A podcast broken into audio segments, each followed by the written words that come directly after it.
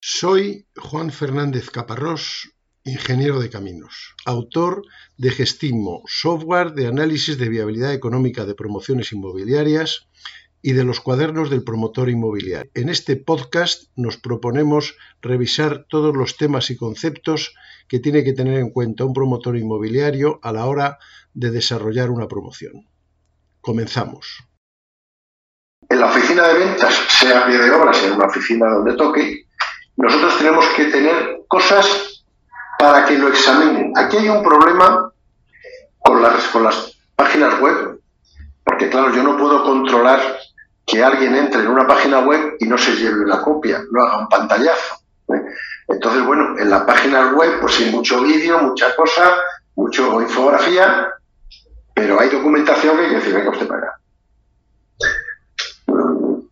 la inscripción en el registro mercantil no tengo que dársela al primero que pase, porque el primero que pase a lo mejor no va a comprar, a lo mejor está buscando datos de esa empresa, vete a saber para qué, o es la competencia, o lo que sea. Todo eso, el, comprador interesado y el API, una de sus labores es descubrir cuál es un comprador interesado y cuál es uno que viene a fisgonear, porque así, que se lo quite en medio con buenas palabras, pues se le puede enseñar, se le debe enseñar, lo dice la ley, pero enseñar, mira, mira, aquí pone, vale, vale, vale. ¿Puedo hacer una foto? No. Estos son datos que ya, ya las tendrás en la, en la Cosas que no estén en, el registro de la propiedad. Porque si está en el registro de la propiedad, yo digo, no te lo doy, y va lo pide en el registro de la propiedad, y dice, pues este es un, es un mala sangre. O sea que lo que esté en el registro de la propiedad sí se lo puedo dar con mucho gusto. La descripción de la vivienda, por supuesto, dónde está, superficies, etc. La memoria de calidades, que ahora hablaremos, en cuanto a calidad de materiales, cómo se paga, todo esto parte, forma, eh, digo, perdón, parte de esta información forma parte del folleto de ventas y otra no. Los estatutos de la comunidad de propietarios se pueden enseñar, no se los va a. La licencia de obra no se va a llevar una copia. El precio y la forma de pago de esa vivienda la que esté interesado, sí. La memoria de calidades, sí. Los datos del registro de la propiedad y la dirección de la vivienda, sí pero los datos, mis datos de la empresa, de, empresa, están en el registro mercantil, no. Eso no puede ver. Yo no, oculto nada, o no debo ocultar nada. Hay una frase teórica que ya ahora no me acuerdo cómo se dice, que eh, susceptible de cambio a petición de la dirección facultativa, no sé qué, hay que tener mucho cuidado con esa frase porque puede entrar dentro de la publicidad engañosa. Por eso, a mí, repito, he repetido muchas veces, que conviene empezar a vender firmar contratos de arras cuando ya tenga toda la información.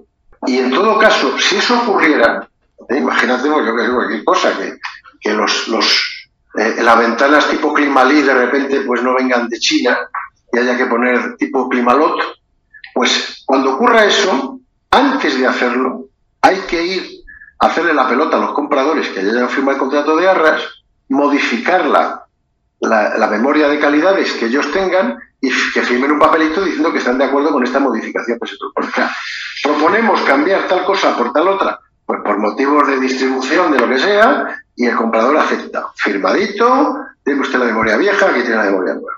Con eso nos quitamos del día.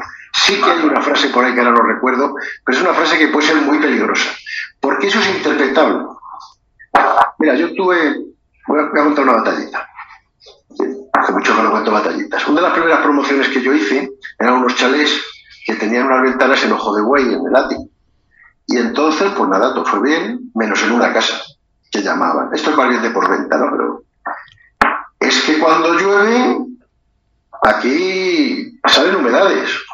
Venga, constructor, a ver qué pasa aquí, no sé qué. Lo miraban, lo remiraban. Le quitaban eh, el cerco de silicona, se lo volvían a poner no, pues es que no, porque claro, es que hay que ver, esta casa hace mentiras, ustedes son los sinvergüenzas, porque claro, aquí entra agua por todas partes. Y un día, eh, el encargado, uno, de esos muchachos que pasó por allá de Sora, vio que acababa, o sea, acababa de sellar con silicona y se le había olvidado algo. Y volvió a la media hora. Estaban arrancando la silicona los propietarios y regaban con una manguera. Eso lo me pasaba a mí. Mm. Entonces hay que tener mucho cuidado porque la gente honrada, con buena disposición, pues dice, oye, mira, es que resulta que no hay este tipo de ventanas que voy a poner esta otra que es igual. Y además el arquitecto me dice, bueno, venga, va, hazlo. No pasa nada. Pero llega otro y dice, uy, ya te pillamos. Yo por esa, por esa ventana tuve un pleito que gané. ¿Por qué lo gané? Porque tenía todos los papeles. Porque claro, lo primero que dijeron, el, que me puso el pleito, dijo, estos son unos sinvergüenzas, las calidades no corresponden, esta casa es un desastre y además no tienen el proyecto de fin de obra. Pues sí que lo tenían. Si no hubiera tenido el proyecto de fin de obra, eso daba pie a un pleito y una indemnización.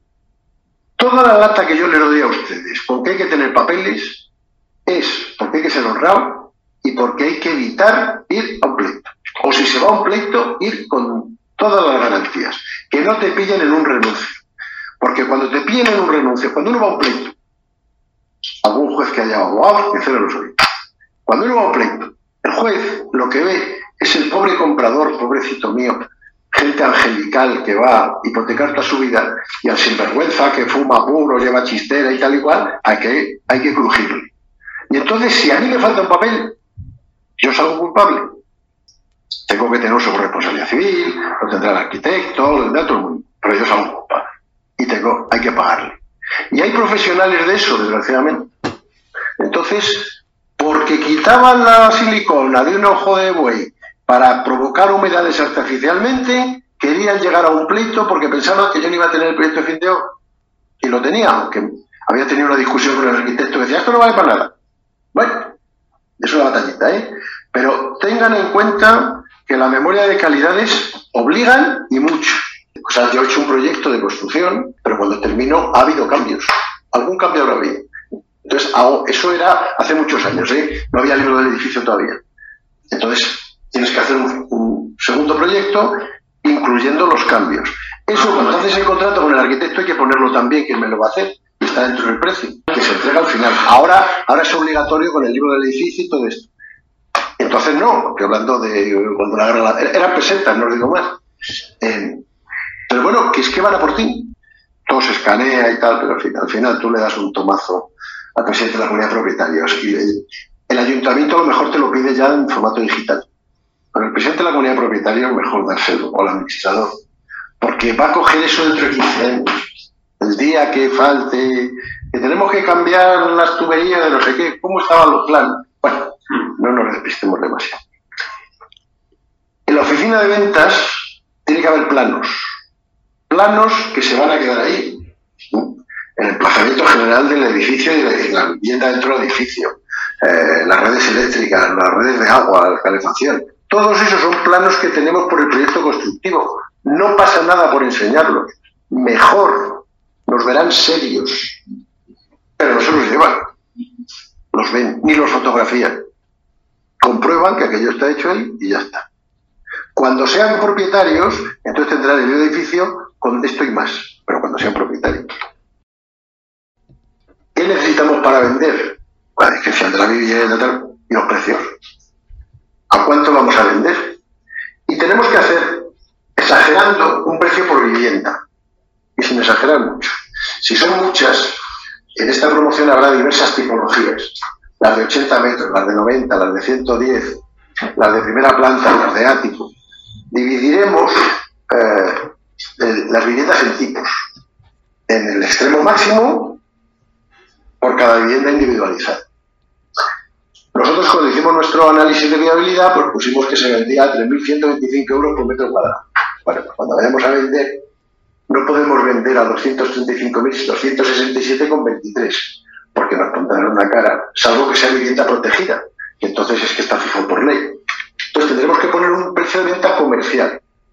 Si a mí 3.125 por la superficie construida más llegará me sale 235.000, pues lo venderé a 240 o a 235 yo no le puedo volver loco al, al señor. O si me han dado una hipoteca de 135.267, como me quedan 100, y le vale, pues se vende así, 50 de entrada y 50 aplazado. No suele ser lo normal. Lo normal es que pongamos un precio lógico, hombre, en miles de euros, ¿no? 235, 240, de manera que la suma de todos esos precios de venta sea el precio de venta global que puse yo en mi, en mi análisis de viabilidad o superior. Y tenemos que empezar a discriminar. Todos los terceros de derecha no valen lo mismo. cuanto esté más alto, probablemente sea más caro. La luz, la orientación, eh, la vivienda que dé a, un patio interior con un aparcamiento de coche, pues no es la misma que la que está al otro lado del pasillo, que da a la calle y, que es un séptimo. El segundo no sería igual que un octavo. La que tiene terraza, pues no es lo mismo que la que no tiene terraza. Entonces, tenemos que sentarnos a ponerle precio a cada vivienda o a cada tipo, pero tipo con amplitud. ¿Quién va a hacer eso? ¿El vendedor? No, lo tengo que hacer yo. Y al fin y al cabo voy a que me va a llevar el beneficio. Entonces, bueno, eso tampoco es tan grave. Tenemos los precios unitarios, tenemos la superficie, hacemos un Excel y empezamos a, a, y a, y a organizar. Números razonables. Tampoco puede ocurrir que si el tercero, el tercero B y el tercero C son prácticamente iguales, con una diferencia de dos metros cuadrados, uno valga 1.500 euros más que el otro, o, o 5.000. Entonces tenemos que tener criterios comerciales. Porque dice dos viviendas que aparentemente son iguales, aunque tiene un metro cuadrado más esta, dice, estas son 235.000 y esta 240. ¿Qué va a ocurrir? Que van a comprar la de 235. Pues a lo mejor tengo que poner las dos a 240, las dos a 235 o las dos a 237.500. pensar un poquito mm, desde el punto de vista de la renta. Si llevan garaje, si no llevan garaje, si llevan trastero, si no llevan trastero. Cuando hicimos la división horizontal, si está metido no hay nada que discutir. Si no está metido en la ficha urbanística eh, pues ya tendremos ahí otra complicación porque me podrán comprar el tercero B y la plaza 17 o la plaza 14. Bueno, pues entonces sí que tendré que poner precios diferentes. O diré, con mm, plaza a elegir, eh, incluyendo el precio de la plaza, 280.000. Lo que sea, pero que tiene que estar clarito para el señor que va a comprar. Ya lo he ido comentando, eh, hay que hacer un folleto de ventas, que puede ser un PDF, un QR o 15 hojitas, en papel maravilloso, satinado, lo que tú quieras. Pero tenemos que contar dónde estamos, mm, dónde estamos dentro del barrio, ¿eh? si hay cosas que nos interesen. Hay un mercadón al lado, eh, hay un hospital, hay un colegio, tres líneas de autobús, por ponerlo, porque eso ayuda a la venta. Em, y hay que hacerlo para gente que no entiende. Eh, si se el papel coloreado, imágenes, pues lo más en 3D posible, de planta también, bueno, avanzado, pero también en 3D, en fin. Si ponemos mobiliario, si ponemos mobiliario, una imagen vacío y otra con mobiliario. Y en esa imagen, no aparte, en esa imagen insertada dentro de la imagen, diciendo, el, mobiliario es orientativo y no está incluido en la oferta. O la frase que le apetezca poner al, al lápiz. Y bueno, todos los todo, lo, digamos, em, información necesaria que ahora pues son infografías, vídeos 3D, QRs, link a vídeos, em, página web, en fin, lo que corresponda. Pero todo lo que sea a través de Internet o de, o de links, cuidar que el que acceda a eso se lleve el folleto de ventas. O sea, ese acceso es dándose de alta lo primero. O sea, yo no entro en una promoción de Amenábar y me llevo los planos, ni la memoria de calidades. Yo entro y digo, ¿es usted interesado? Hoy qué bien, dígame, dígame, ¿cómo se llama? Pues rellene datos, papá, espere que le voy a llamar. Ah, bien, sí, pues, madre Vale, vale, ya, ya. Ya he tomado nota, oh, mira qué bien. Sí, sí, pues espere que le mando yo un link a los o le mando el enlace, o le mando. ¿eh? Pero en la web sí lo pones, ¿no? En la web pongo lo necesario para que resulte atractivo. No lo necesario para que venga el de la promoción de al lado y se lo lleve puesto. Ni para que entre uno y, tenga al final siete memorias de calidades de siete promociones porque no sabe cuál. Por lo menos que se identifique. El objetivo no es demostrar lo bien que hacemos las viviendas, sino vender. Entonces, bueno, pues usted identifíquese, ¿no?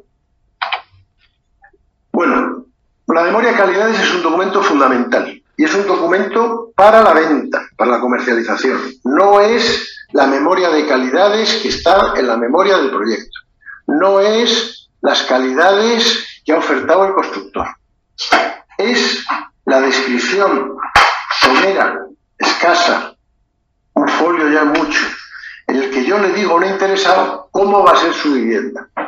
Pero yo, y forma parte del, folleto de ventas, y forma parte, y es vinculante contractualmente. O sea que si yo pongo em, ventanas Climalit 323, lo que sea, tengo que poner ventanas Climalit.